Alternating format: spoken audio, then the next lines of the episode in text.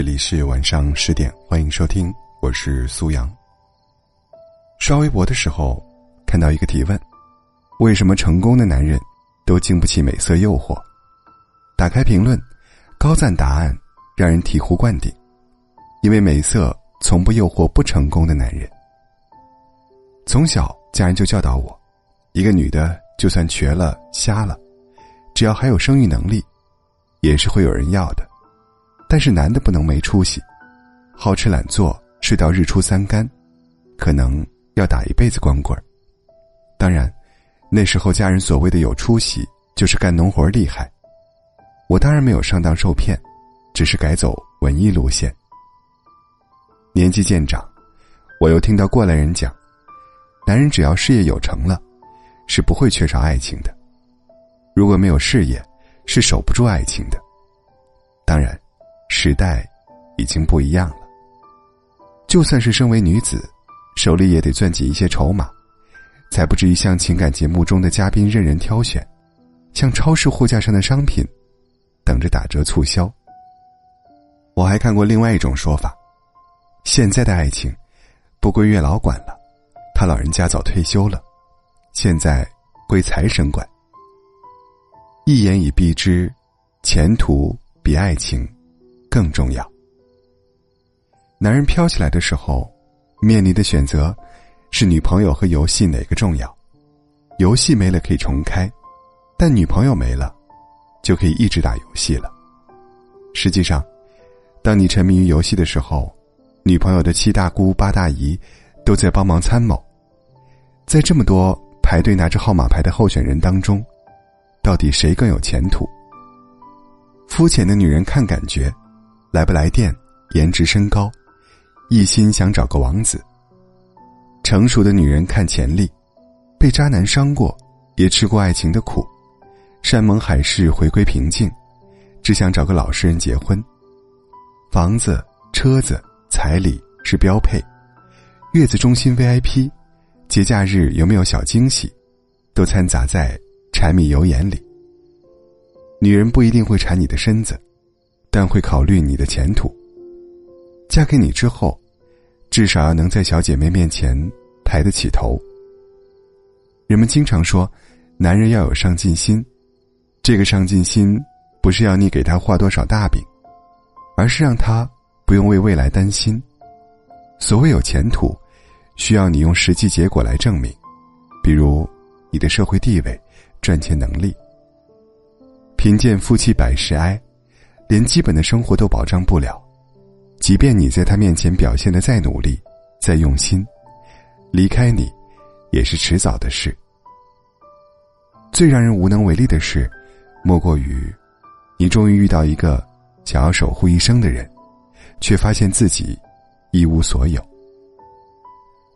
在我的收藏夹里有这样一句话：“出处已经找不到了，曾激励我走了很远的路。”当我心无牵挂的时候，贫穷对我来说，只是晚上吃馒头和吃牛排的区别，无损我的快乐。可是当我爱上一个人的时候，我才深深的感受到，什么是贫穷所带来的自卑。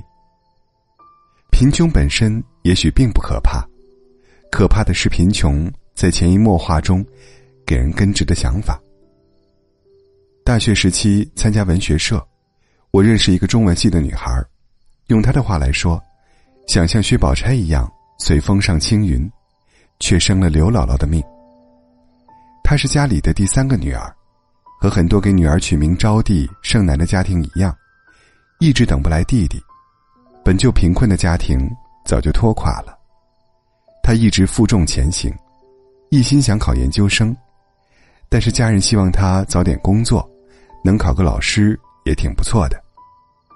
一次闲聊，问他的择偶标准，他拨了拨头发，眼睛闪着光说：“事业编制，父母也在机关工作，有车有房最好。”我继续问他：“难道不用考虑另一半的性格、爱好，喜不喜欢诗词歌赋吗？”他愣了几秒说：“过日子，这些都可以凑合的。”在我的印象中。她是一个写得一手好文章的女孩，遣词造句，极具浪漫与诗意。我总觉得，她是要嫁给爱情的。但是因为她从小缺乏安全感，宁愿嫁给事业编制、橡胶金属、一堆混凝土。她也不是没得选，没有哪个女孩不想嫁给爱情，但是她不敢赌。我承认，我当时问她那些话，对她也是有点意思。但是我给不了她想要的前途，连开口的勇气都没有。记得那天阳光正好，她恰好穿了一条我喜欢的淡黄长裙。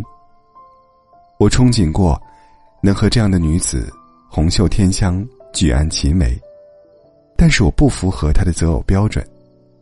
为了她辍学打工的姐姐，拖着病躯一生奔波的父亲，还有年纪尚小的弟弟，都需要她来操心。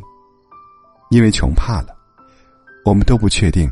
爱情能否果腹，所以更在意前途。或许你也想嫁给爱情，但更想遇到一份安稳。说了这么多，并不是要给你泼冷水。但凡家里没有矿的人，踏入社会那几年，注定都是艰辛的。很多女生真正嫌弃的，不是男朋友贫穷，而是男朋友不上进。付出了大把的青春，不但看不到希望，还要被嫌弃。如果一个男生想当然觉得，女朋友是因为没钱才分手的，当初他何必又跟你在一起，而不是找一个更富有的男人呢？爱情，当然有冲破一切阻碍的力量，风雨同舟，一起努力，换得更好的生活，感情也愈久弥坚。自是最好的结局。怕的是，你本想找个人遮风避雨，到头来发现，这一生的风雨，都是那个人带来的。至于女生，千万不要听信“干得好不如嫁得好”这样的毒鸡汤。男人一旦专情起来，可能永远都只喜欢二十来岁的小姑娘。如果当初他只是看上你的颜值，等到你人老珠黄了，他还有大把的资本，去外面拈花惹草。想起《致青春》里的一段话：“前途和爱情，必然是不可共存的吗？”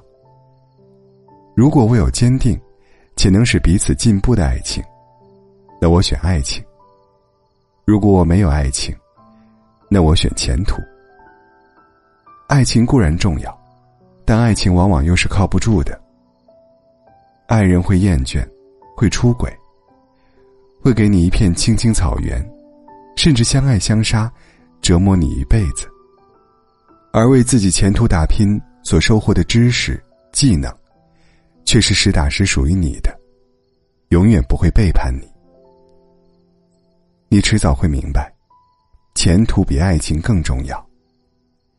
想要掌握人生的主动权，只有自己能成全自己。